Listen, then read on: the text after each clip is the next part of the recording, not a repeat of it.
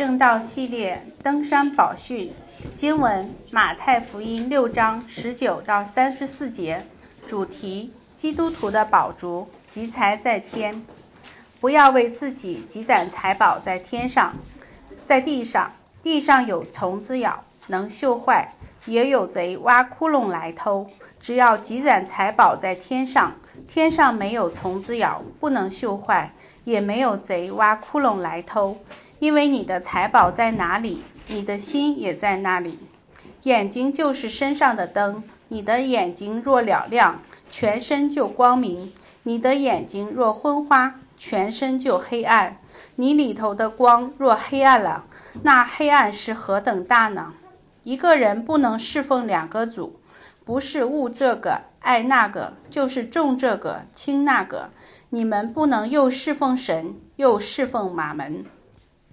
所以我告诉你们，不要为生命忧虑吃什么、喝什么；为身体忧虑穿什么。生命不胜于饮食吗？身体不胜于衣裳吗？你们看那天上的飞鸟，也不种，也不收，也不积蓄在仓里，你们的天赋尚且养活它，你们不比飞鸟贵重的多吗？你们哪一个能用思虑使寿数多加一刻呢？何必为衣裳忧虑呢？你想野地里的百合花怎么长起来？它也不劳苦，也不纺线。然而我告诉你们，就是所罗门极荣华的时候，他所穿戴的还不如这花一朵呢。你们这小信的人呐，野地里的草今天还在，明天就丢在炉里。神还给他这样的装饰，何况你们呢？所以不要忧虑，说吃什么、喝什么、穿什么，这都是外邦人所求的。你们需用的这一切东西，你们的天赋是知道的。你们要先求他的国和他的义，这些东西都要加给你们了。所以不要为明天忧虑，因为明天自有明天的忧虑，一天的难处一天当就够了。这是上帝的话。感谢上帝。好的啊，再次欢迎呃上城生命教会静安堂的弟兄姐妹、呃家人朋友，还有线上的朋友啊。我们这段时间呢，一直是在马太福音登山宝训这个讲道系列当中啊。过去几周啊，如果你常来的话，我们分享了宗教信徒生活的几个重要的方面啊。我们向上向神祷告，我们对人如何的施舍，我们对自己如何的进食，并且在节期上呢，我们这段时间也。进入了复活节前的预苦期啊，四十天的预苦期也是借着这些方面啊，不管是进食、祷告还是奉献这样的善行，来操练敬虔，体会基督为我们所受的苦，而重温了赦罪的恩典，预备迎接复活的喜乐。这是基督徒有别于世人的生活方式，可能。生活方式一定会反映人的信仰。在十几年前，有人邀请我和我家姊妹去徐家汇港汇广场附近的一个地方参加一个茶经聚会。那是裕德路靠近桃溪北路的一个小区。印象中，房间很小，在这个房子里住着一位老太太和她常年卧床的女儿。这位老太太呢，当时我见她头发。花白，啊，眼睛似乎也不是很好，走路也有些颤颤巍巍。他的女儿已经成年了，但是患了一种疾病，吃喝拉撒全部在床上。这位年迈的母亲呢，她需要照顾这个女儿的一切起居。我们每周二的晚上会在他家的那个狭窄的、长长的、那个狭小的客厅里面聚会。他还要为我们去预备一些吃的、喝的。我那个时候还没有信主，还没有认识神，一连串的不解。老弱病残的一个家庭，还要让外人使用他们家里的客厅，而且这些外人有些他还不认识。完了，他还要笑脸相迎，招待、准备吃的、准备喝的。那位老太太，大家都称她为张师母啊，这就是我最初。所有的对基督徒的印象，基督徒在我脑海里的画像，可能工作的弟兄姐妹都知道，在工作上找客户呢，你会用到用户画像；找人呢，你会做人才画像。大的公司供应商也会有画像。耶稣在登山宝训中，就像在做一个天国子民的画像。这是完全不同的国，这是完全不同的国民。可能此前他刻画的重点是什么呢？是道德上的，是伦理上的，是属灵的，是内心的。而今天的经文，耶稣要描绘一个在金钱上、在财富方面信徒的一个样子，他的一个画像。物质财富、身体的需要，显然是困扰耶稣门徒的，同样也是困扰今天你我的。所以，到底是努力赚钱，还是安贫乐道？担心缺乏还是看向恩典，专注当下还是忧虑明天呢？这是我今天要分享的几个方面：如何看待财富，如何面对缺乏，还有对我们的今天的应用。我们先来看第一部分：信徒当如何看待财富？大家会看到今天的经文十九到二十节，不要为自己积攒财宝在地上。地上有虫子咬，能锈坏；有贼挖窟窿来偷。只要积攒财宝在天上，因为天上没有虫子咬，不能锈坏，没有贼挖窟窿来偷。积攒财宝在地上和积攒财宝在天上，这是两种截然不同的画像，截然完全不同的生活方式。耶稣说，这两种财宝有两个不同，有两种完全不同的特点，或者说结局。地上的财宝。可能在耶稣的时代，有解经家说他们的财宝是什么？他们的财宝可能有衣服，尤其是可能有祖传的，他们敬拜的时候穿的那种衣服，可能有有粮食，可能也会有一些银钱或者珠宝。但是你知道吗？虫子会咬坏衣服，粮食放久了也会发霉变质，而银钱和珠宝呢？会有贼来挖窟窿来偷。那个时代的房子是泥土做的，小偷只要挖穿了泥墙，就可以拿走任何贵重的东西。所以耶稣在说一个事实，就是地上财宝的结局是短暂的，会消失的，会朽坏的，会有一天归于无有的。可能你觉得今天完全不一样了，但是。同样的，我们也面对一同样的事实，你可能心里不明白，你可能还不愿意承认。但是我们想一想，我们仔细思考一下，如果你你会不会觉得房子不会那么容易消失呢？如果你看看乌克兰战争，你看看土耳其的地震，房子同样会毁坏，同样会消失。如果你再去有心看看日本的那个房地产的泡沫，一百万的房子现在只值二十万。你还欠银行六十万，你卖了房子也还不上，这不是归于无有吗？你觉得你银行账号上的数字不会被偷吗？其实只是形式变了，通货膨胀，购买力下降，同样的数字，买到的东西更少了，这不是丢了吗？更加不要说你买了股票，你放在理财产品里边的那些金钱，那些直接的。损失，甚至你把它存到某些村镇银行里面去，莫名其妙就没了，或者还要打折才能取现。临终的时候，大概率还要把你积攒的很多的财富都贡献给医院了。而如果你的安全感、你的依靠、你的追求、你的盼望建立在这些随时会朽坏、会消失的属地的财富上，要么。你就醉心于得到它，要么你就每天胆战心惊的会经历它的失去，一点一点的；要么等它失去了，你无所依靠，了无盼望。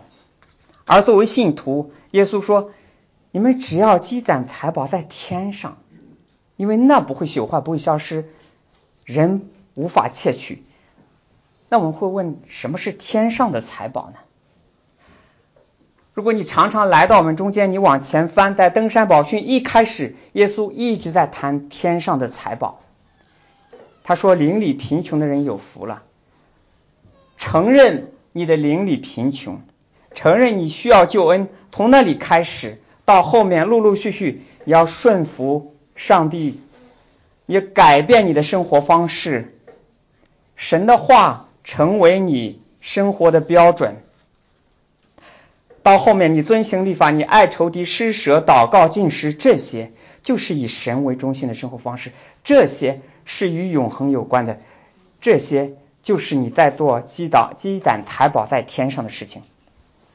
当然，耶稣这里没有否定地上财宝的价值，财宝本身，财宝本身是中性的，财宝本身是神的恩典，是神所赐的好处。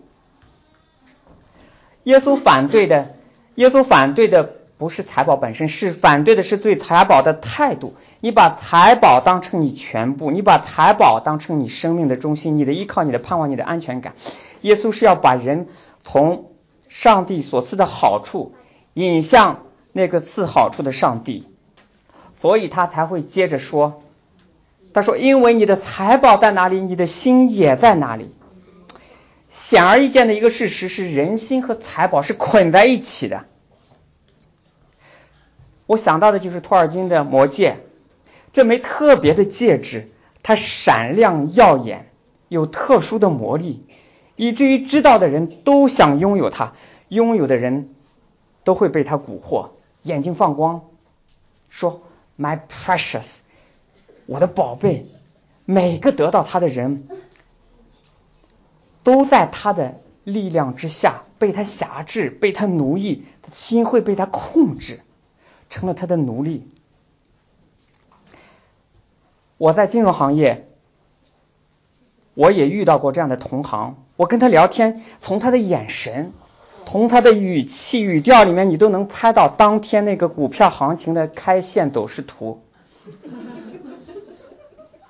涨了，跌了。甚至先涨后跌，或者止跌反弹，你都能猜得出来。他痴迷于股票的涨跌，每一个话题都是围绕股票展开的。预测对了，他就豪气冲天，好像我要一夜暴富了；预测错了，天昏地暗，好像没了指望。偶然的机会，我听其他朋友说，他所有的钱都在市场里面，所以你也不难理解他的心会跟着。那个开开线图有起有落。嗯，当耶稣这样描述对比两种财宝的特点的时候，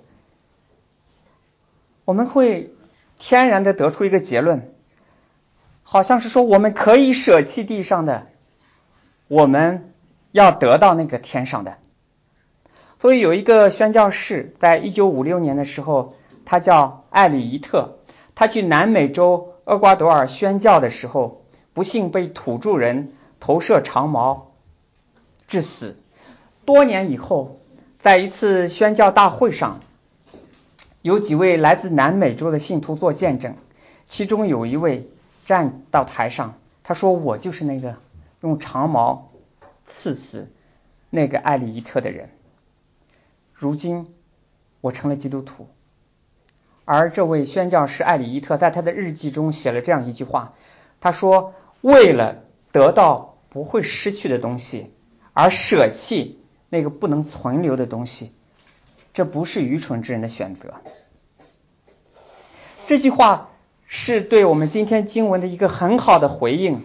耶稣说：“不要积攒财宝在地上，地上的财宝不能存留；只要积攒财宝在天上，天上的财宝不会失去。”所以，为了得到那个不会失去的，可以舍弃那个不能存留的。那接下来，耶稣做了一个比喻，他说：“眼睛就是身上的灯，你的眼睛若嘹亮，全身就光明；眼睛若昏花，全身就黑暗。你里头的光若黑暗了，那黑暗是何等的大呢？”换句话说，他在说一个人的眼睛是嘹亮还是昏花，眼睛怎么样？眼睛能看到什么，决定了他是活在黑暗中还是活在光明中。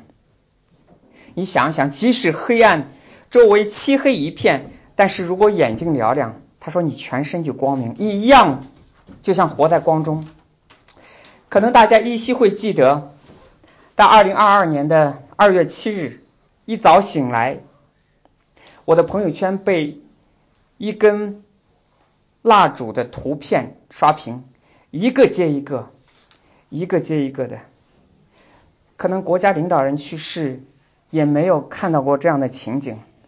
朋友圈里，我的朋友圈里有不同背景的各种各样的人，有穷的、富的，有出租车司机的微信，有公司高管，有医生，有公务员。我在想，当时我就在想，我想这就是人作为人，上帝形象的一个明证。因为长久的在一些事情上，我们从不敢触及，我们从不愿意说真话，我们惧怕，我们选择不说。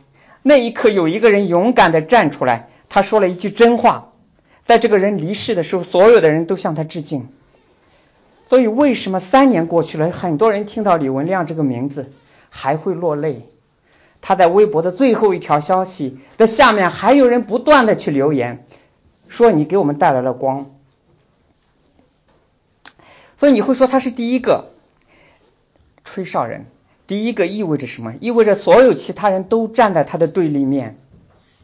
周围没有光，只有黑暗。那个时候，你跳出来说会有瘟瘟疫，会死很多人。那，嗯，他面对的是什么？马上，他所在的医院的领导就去约谈他，要求他检讨，警方就给他训诫，可能他因此会丢掉丢掉工作，甚至会失联。但是他选择把他看到的，把他知道的，用他的专业判断。的事实真相说出来，他说让大家知道真相比平反更重要。所以，而耶稣在这里，他在纠正门徒的观念。那个时候跟随耶稣的门徒也是少数派，如果他们顺服耶稣的教导，他们按照新的方式去生活的话，同样会面临逼迫和不解。所以耶稣说：“不是外在的环境影响你，不要让环境定义你，不要让黑暗定义你，或者贫穷，或者富有，或者逼迫，或者不解。首先，你是神国的子民，环境不会改变你的本质，不会改变你的身身份。地上的不会改变你天上的身份。所以，如果你选择积攒财宝在天上，你按天上的方式生活。”你的眼睛就是嘹亮的，你就是一一个，你就是一个有着嘹亮眼睛的人。而眼睛昏花会怎么样呢？在耶稣的另一个关于天国的比喻中，有一个家主，他从早到晚一直看到那个劳动市场那个世上有闲站的人，他就雇他们进葡萄园做工，他给他们工作，给他们工钱，而。当支付工钱的时候，工作了一个小时的和工作了一天的得了同样多的报酬。这个时候，工作了一天的人就开始埋怨说：“哎，做了一个小时的得的报酬太多了。”但是你的家主说什么？家主说：“因为我做好人，你就红了眼吗？红了眼和今天我们读到的眼睛昏花、昏花这个是同一个词。所以原本。”他们是没有工作的，他们得的工价都超过他们应得的，但是他们还像瞎子一样看不到主人给的恩典。所以红眼病的本质是什么？红眼病的本质就是质疑神的主权。公平呢？正义呢？我觉得这不公平，要按我的标准来，我要自己做主。所以你知道吗？我们不太会关心首付多少钱，我们关心的是我们旁边的同学、邻居、同辈，他们住在什么小区，开什么样的车，他们有什么样的工作，我们会去比较，然后我们会去眼红。而耶稣要校准门徒，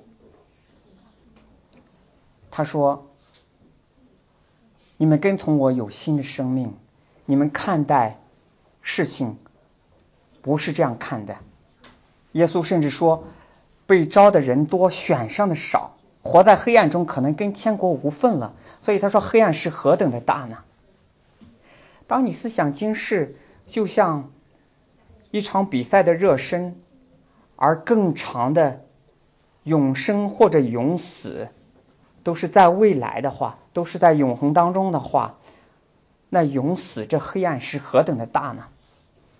不过一定会有人，一定会有人站出来说：为什么我不能既鸡蛋财宝在地上，又鸡蛋财宝在天上呢？为什么就不能兼顾呢？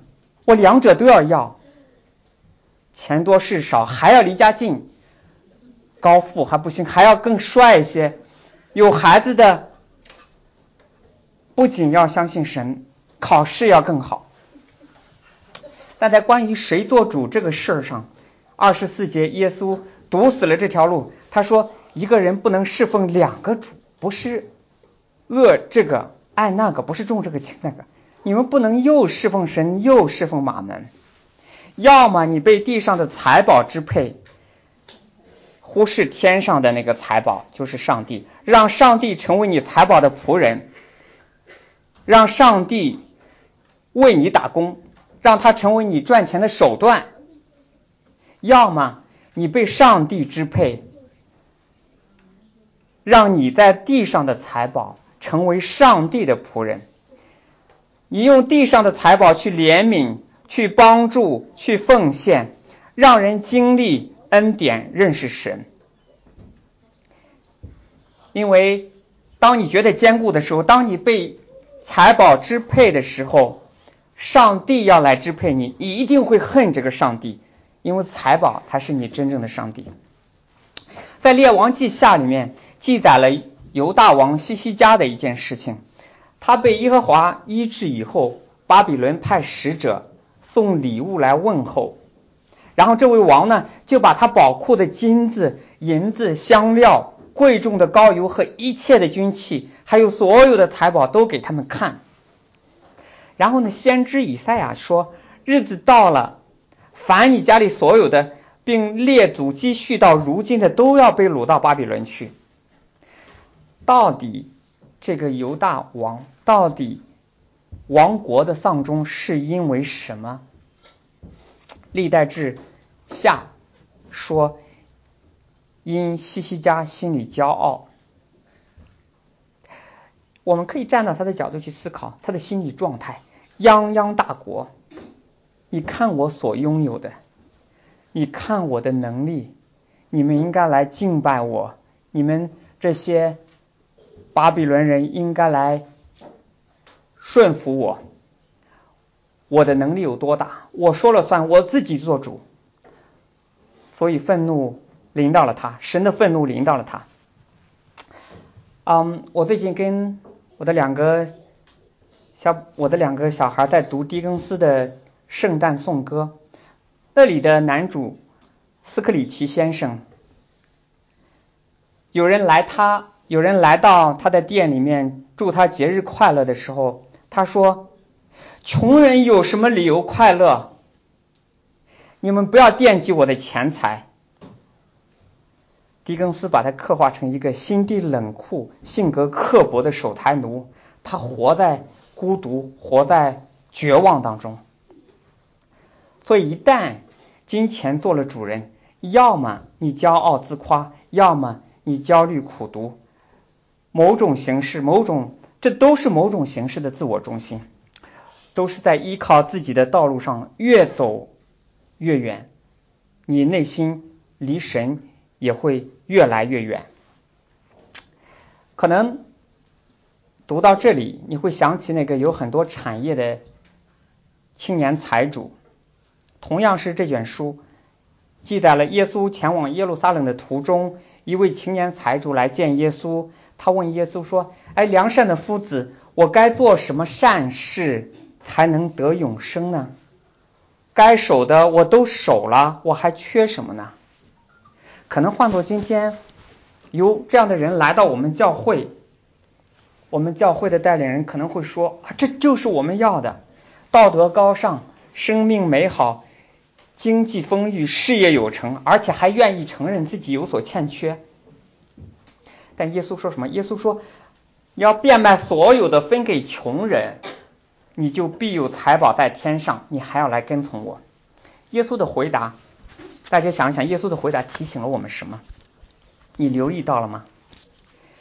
这个青年财主，他产业很多，他积攒了大量的财宝在地上，但他还要积攒积攒财宝在天上，所以他说：“我还要想得永生，我既要地上的，我还要天上的。我既要上帝，又要金钱。我既靠钱解决问题，我还要靠上帝搞定一切。”耶稣的回答是什么？耶稣的回答是：你要放弃一个。他说：“说到信仰，你只能二选一，要么是上帝，要么是金钱。”当然，在圣经中，没有人曾这样被要求说放弃一切所有的。说基督徒要是跟随基督的话，必须放弃一切。他捐出你的钱，要做穷人，没有。但是在永生这个事情上，青年财主说说什么？他说：“哎，律法我都守了。”上帝的话我都听了，我还缺什么呢？他是，我还缺什么呢？他好像是在说，我还可以加上什么？我还可以做什么善事？我还要靠自己的努力。所以永生，在这个财主的眼里，永生听上去好像这个财主赚钱一样，是赚来的。我可以通过做什么来交换？耶稣说，耶稣说的什么？耶稣说。基督信仰不是加添的，不是用来，不是你交换得来的。好像说上帝的恩典还不够，我还要再多做一些，我还要再额外加一些。他说基督信仰不是加上的，如果是加上的，那个加上的东西才是你的真正的信仰。而基督信仰是让你换个主人，基督信仰是谁为首的问题。再回到二十四节这里，一个人侍奉两个主的话。一碗水总是端不平的，总会有偏向。你或者不喜欢这个，或者不喜欢那个。而“恶”这个词，你或者恶这个，“恶”这个词呢，在另外一处翻译很有意思。有一次，耶稣谈到做他门徒的代价的时候，他说：“人到我这里来，若不爱我胜过爱自己的父母、妻子、儿女、弟兄姐妹和自己的性命，就不能做我的门徒。”所以他那里的。爱我胜过爱，就是这里的恶。所以我们看到这是一个次序的问题，不是说我们要恨那个钱财，我们要住到深山里去，我们要远离世俗，我们要远离财富，我们要保持贫穷，不是。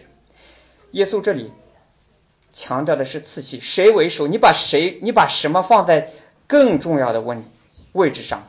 问题不在于财宝，不在于金钱或者别的什么。问题是你把他们放在了比上帝更重要的位置上，所以马丁路德说：“你全心依靠的就是你的神，什么都有可能成为你的神。”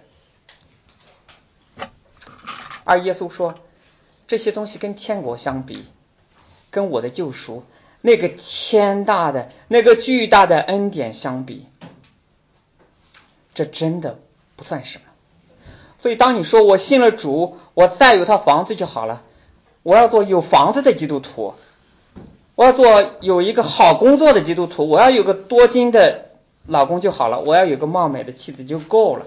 这个时候，你真正想要的就是那个附加的东西，那个有房子的基督徒不是基督徒，有房子的基督徒是我要有房子，那是你真正的偶像，那是你真正想得到的，那是你的渴望。所以，到底是努力赚钱，还是安贫乐道？可能忠心的、勤勉的工作，当然这是你我的本分。但是，那个赚取的钱财，那是神所赐的好处，那是恩典。如果你把所神所赐的好处放在那位赐好处的上帝之上的话，那你就是本末倒置，你就是颠倒了正确的次序。那接下来你会问，我们侍奉神而不是金钱的时候，那我们怎么去面对地上的缺乏呢？门徒也会忧虑啊，因为那个时候的工资是按天结的，明天的工资哪里来？我明天吃的、喝的、穿的在哪里呢？我们也会忧虑啊。我家姊妹转我了一个他的好友在微信朋友圈上。的一一个事情，描述了一个女士，他呢无意中听到这位女士在一个咖啡店里面，那个女士打了半小时里面打了四个电话，一个是求老板给她加预算，第二个是给供应商画饼压价，第三个是打给他在成都的妈妈，他问他爸爸专家门诊排在几号，还要买进口药，最后一个电话是打给他的儿子，要嘱咐他少玩游戏多刷题。还要监督爸爸少抽烟。打完以后，这个女士就在旁边一边抽餐巾纸一边擦眼泪。然后呢，擦完眼泪眼泪以后，吃力的推着那个行李箱就出了那个咖啡店。这是，这可能是我们很多人的日常，就是我们会问说，所以我们。天然会问说：“我们怎么面对地上的缺乏？我们怎么面对？”所以接下来耶稣的教导，首先对我们是一个极大的安慰，这也是救恩的奇妙之处。上帝不是高高在上，上帝他来到我们中间，他知道我们的需要，他经历我们这样的疾苦，他选择不犯罪。他甚至比我们经历的更苦，经历的更多更深，直到走上十字架。所以，对于接下来耶稣的这个教导，你不要以为耶稣是在纸上谈兵，你不要以为耶稣是在割靴搔痒，因为他知道我们的忧虑，他比我们知道的甚至更深刻。他要揭示，他要去除我们忧虑的根源，他的心意是不要我们忧虑。二十五节，二十五节，他说：“所以我告诉你们，不要为自己忧虑吃什么、喝什么，为身体忧虑穿什么。为什么？因为生命不胜于饮食，身体不胜于衣裳吗？”这是我接下来要分享的第二部分。开头的“所以”是在提醒我们，上文说了什么。你生命中真正的主人是谁？如果是上帝而不是金钱的话，你应该关心的是这是一位怎样的上帝。如果他会供应你吃、供应你喝、供应你穿的话，你就不用忧愁。这里的忧虑是什么？忧这里的忧虑，耶稣谈到的不是说我们应该有的那个要谨慎、要做计划。这里耶稣说的是我们对身体需要的那个过分的关注。面对这样可能的忧虑，耶稣说什么？他耶稣说：“你之所以忧虑，你还是顺序错了，因为生命不胜于饮食，身体不胜于衣裳吗？”就好像说我收到我家姊妹送的礼物，我说那个礼盒那个外包装不够好怎么办？当我这样说的时候，我就错过了那个礼物本身。所以耶稣说：“你们担忧的是饮食和衣服，你们没有看到生命和身体本身吗？你们没有看到那个赐生命身体的上帝吗？他用泥土造出身体，他吹气产生生命，他是赐下生命和身体的。他赐下了生命和身体，他必然会供应你们。”它是不变的，它是确定的。这个供应的源头永远不会变，这个是那个真正的依靠。我曾经去广西，呃，靠近贵州边界的地方支教过半年，班级里面二十几个人，大部分都是留守儿童。他们最开心的事，比我陪他们玩，比我带他们玩游戏、排演话剧还要开心的事情。就是他们接到爸妈的电话，他们会兴奋好多天，一个星期接不到电话，你就看得到他们垂头丧气。跟我混得很熟的几个同学会跟我讲他爸妈的很多的事情，爸妈的生日，爸妈在什么城市打什么工，爸妈喜欢吃什么，有什么爱好，所以有关爸妈的事情他们都喜欢聊，而爸妈打工给他们寄钱，供应他们的日常吃喝。这些方面的供应，他们不太在意，他们也不太关心，尽管吃的可能很差。他们更期待的是什么？他们更期待的是爸妈回到他们的身边。我不会去问，但是如果如果去问他们，他们愿意付出什么去换回爸妈在他们的身边？我想大概率他们愿意拿出最喜欢的东西，他们愿意牺牲可口的食物、漂亮的衣服，他们愿意拿最喜欢的、最爱的东西去交换。我想，可能这就是耶稣在这里想表达的：吃什么、喝什么、穿什么，这些供应本身是重要的，但更重要的是天赋这位供应者。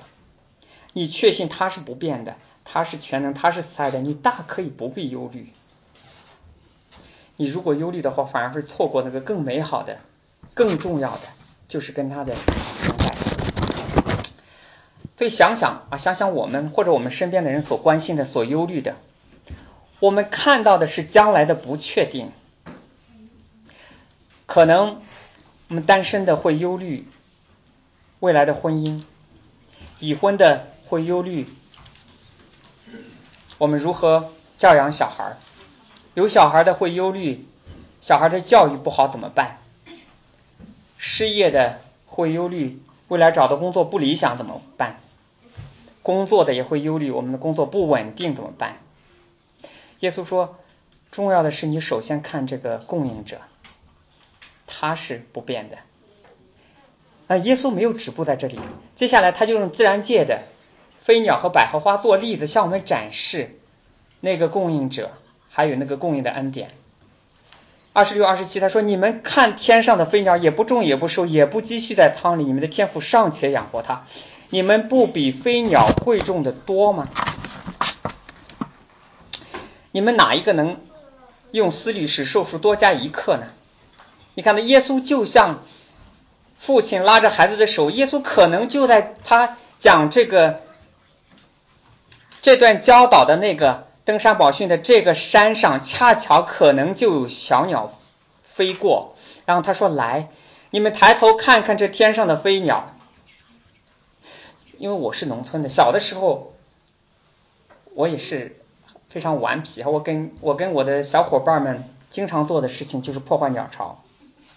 我们三次、五次的破坏同一个鸟巢。你知道飞鸟做的事情是什么？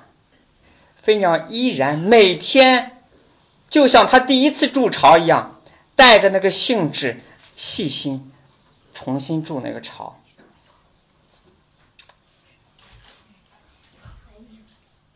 上帝在他们身上安置的本能，使他们能够拾取所有能拾取的一切。上帝是通过这种方式供应他们吃喝的。飞鸟不会焦虑的去积蓄食物，好像说上帝不管了。所以耶稣是在说什么？是耶稣说，上帝不会让我们这些尽我们本分的人在日常需用上有缺乏，而忧虑没有任何的益处，只会。不会让问题变得更容易处理。然后呢，耶稣又说：“哎，我们来看一看，我们来俯瞰一下我们身边的野地里的百合花。”二十八到三十节，何必为衣裳忧虑呢？你想野地里的百合花怎么长起来？它不劳苦也不纺线。然而我告诉你们，所罗门极荣华的时候，他所穿戴的还不如这花一朵呢。你们这小心的人，野地里的草今天还在，明天就丢在。炉里，神还这样的装饰，何况你们呢？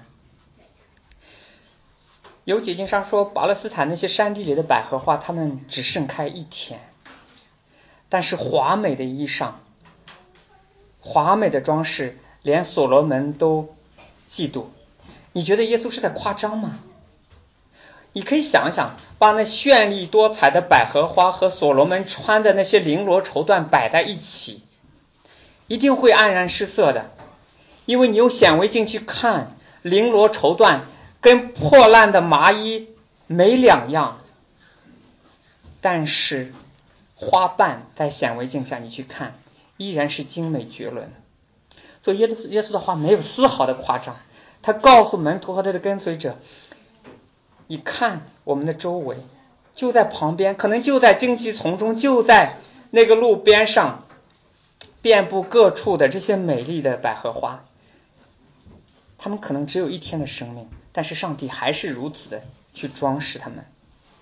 他怎么会忘记赐恩给你们这些在永恒中的儿女呢？然后呢，接下来第三十二节，他再一次回应呼应那个二十五节的内容，他总结说：所以不要忧虑，说吃什么、喝什么、穿什么，这都是外邦人求的。你们需用的一切，你们的天赋是知道的。听上去就好像是什么？好像是首富，或者是如同比尔盖茨的女儿，她跑到他老爸那里去，爸爸，我好担心。我明天没得吃没得喝怎么办？他的爸爸只会说：“你是不是我们家的孩子？你知不知道你老爸是谁？”这话实际上是很严厉的。你们之所以忧虑，根源是你们不认识你们的天赋，你们不相信他像父亲一样信实的供应你们。所以你看他们在耶稣的讲论里面忧虑，它是一种不信之人的行为。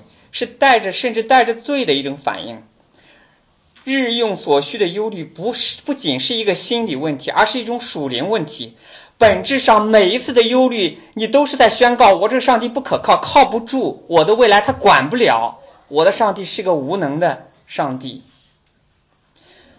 所以，你以为忧虑是小事吗？忧虑表达出来的就是你对上帝的不信。有人祷告说：“上帝是爱，是信实的，是良善的。”祷告完转身，各种惧怕就来了。我们也可能逐日敬拜，我们赞美神全能、全知、全善。我们赞美他，我们赞美他赐下耶稣基督救赎了我们，我们是天国的子民。然后聚会结束，我们下了楼梯，我们出了门，过了马路，就像出了天国，就开始忧虑了。耶稣说：“我们真正需要的是信心，是知足。我们要拒绝忧虑，因为忧虑就是不信。拒绝忧虑，那这对我们的应用是什么呢？这是我要分享的第三部分，就是三十三到三十四节。耶稣继续说：他说，你们要先求，你们要先求他的国，他的义，这些东西都要加给你们了。”所以不要为明天忧虑，因为明天自有明天的忧虑，一天的难处一天当就够了。跟耶稣还是说到了顺序的问题，就如同奥古斯丁他在总结爱的问题的时候，他说正确的认识就是爱而有序，就是有序的去爱。你只有把神，首先你要爱上帝，你才能恰当的爱别人。爱你的妻子，爱你的老公，爱你的孩子，爱你的邻舍，爱你的敌人。顺序是你要把神，把神的旨意放在那个该放的首位。这里说先求神的国，神的义，然后所需的要加给你们。你知道这个顺序让我想到了什么？我想到说让子弹飞里面说的是站着还是挣钱的问题。那你说你不能兼得，你要么站着，你要么不，你要么你就挣钱。这个这个这个比喻可能不准确，但是可以帮助我们理解。一种错误是什么？一种错误是你要么站着但挣不了钱，要么跪着把钱挣了，就是把两者对立起来。还有一种错误就是挣钱是优先的，站着不站着不重要。但耶稣这里说什么？你先求神的国，神的义，你先站着，而该挣的钱，上帝会加给你的。就这是提醒我们在工作中的弟兄姐妹，职场不是上帝主权之外的地方。你的身份首先是基督徒，然后才是其他的。但这句话同时也有一个安慰，就是我们在工作中，我们首先顺服神的主权，我们忠心的。我们勤勉的工作，而所需用的，上帝会加给我们，会以他所预定的方式加给我们。这里说先求神的国，神的义，这个求是什么意思？很多人一看到求就会想到祷告、祈求、恳求，而上文的主导文，耶稣教导我们祷告说：愿你的国降临，愿你的旨意施行在地上。现在耶稣教导我们说，不仅你要这样祷告，你还要这样生活，你要追求神的国、神的义，这是你一生要做的事情。神的国不是关于金钱的国，不是让金钱在我们的生命中做王。神的国是关于一个王的，要让这个王在我们的生命中做王。神的意不是由财富决定的意。不是让财富支配我们的是非公义，神的意是一个王的标准，是让这个王的标准代替我们的标准。那我们信的是一位怎样的王呢？他远超过只是供应我们今世所需的。魔戒中这枚特别的戒指，人们会为他愿意付上任何的代价。不惜一切的代价要得到它。我们地上所有的财宝，无一例外都需要我们付上代价，或大或小。有人甚至会献上生命去得到它。这是地上的财宝。而圣经告诉我们，我们所信的耶稣基督，我们不需要顺着天梯爬到天堂去找他，付上代价去找他。他就沿着梯子来到你我中间，他应验了那个今天他所教导给门徒的所有的方面。他没有积攒财宝在地上，地上甚至没有他的容身之所。他出生的时候就在那个马槽里，在旷野的时候，他胜过魔鬼的试探，他放过放弃这个世界的荣华富贵。被钉上十字架离世的时候，他连仅有的衣服都被剥光。他一无所有，他没有吃，他没有喝的。有人拿那个草围的蘸醋给他，但那是羞辱他，那是取笑他。他呢，积攒淘宝在天上，是他以天父的事为念。他没有犯罪，他按照天父的意思，他手走上十字架，为我们这些罪人死。他成了这个世界的光。他进入黑暗之中，进入我们这些罪人之中，被我们钉上十字架。然后他还说赦免他们，他来就是为了救拯救我们，所以他不被环境改变，他改变环境，他吹响了那个拯救的号号角，他成了那个何等之大黑暗的拯救。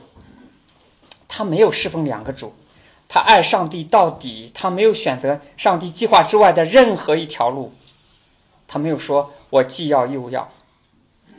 所以借用那个宣教士艾里伊特所说的：“如果基督的复活、天国的荣耀是我们不会失去的，那我们就可以为之失去一切，包括我们可能会失去我们这个原本会朽坏的生命。”不要为明天忧虑，因为明天有自有明天的忧虑，一天的难处一天当就够了。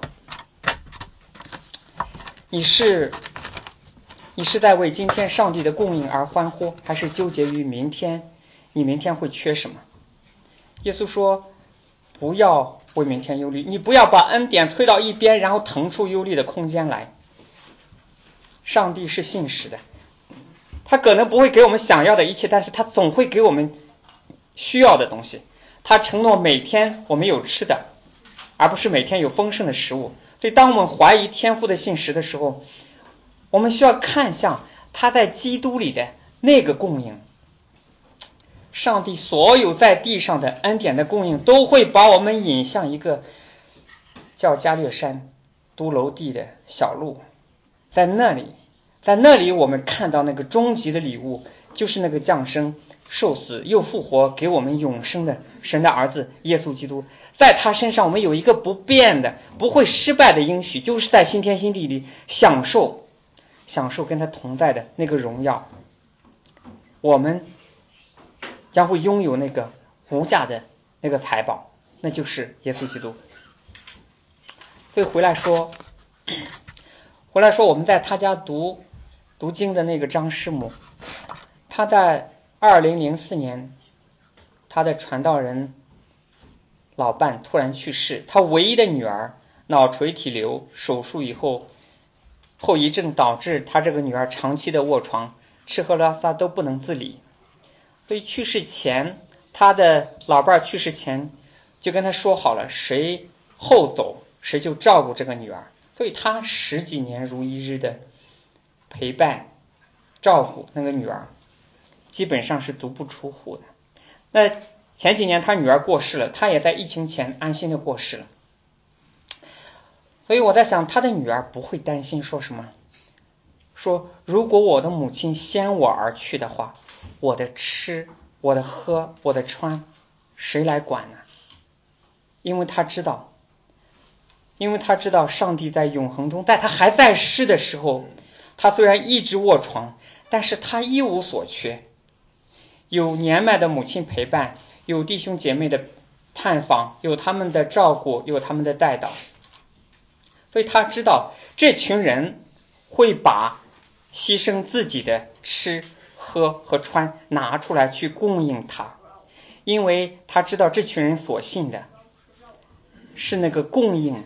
我们饮食更赐生命给我们的耶稣基督，这当然我们不会猜到那个至高之神的旨意，竟然让这位女儿先离世。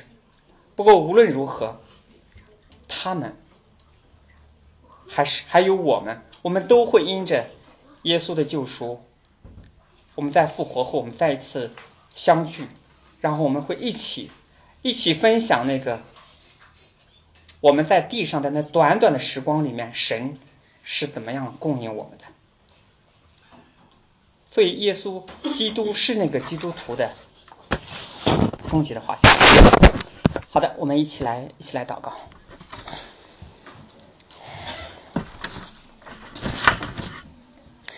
赐下恩典，拯救我们的天赋上帝，按你的形象，你创造了我们。你持续的供应护理我们，也让我们有理智、有情感、有意志，也让我们有生存、有创新、有服务的能力。我们一切的物质、一切的财富、一切的金钱，都是你的赐福。当我们享受这些恩典的时候，就求圣灵来带领我们转向你这位恩典的赐予者，因为那更大的恩典，就是你赐下你的爱子。他来到我们中间，他舍弃一切地上的财富，他成为这个世界的光，他顺服你的计划，走上十字架，他拯救我们这些活在黑暗中的人。我们即便牺牲一切乃至生命，在这浩大的恩典面前，也没有丝毫的夸口。所以这恩典是白白给我们的，也因此我们就求圣灵来带领我们过一个。在地如同在天的生活，我们忠心的服侍，我们慷慨的奉献，我们努力的工作，唯一不要做的就是忧虑。奉耶稣基督的名祷告。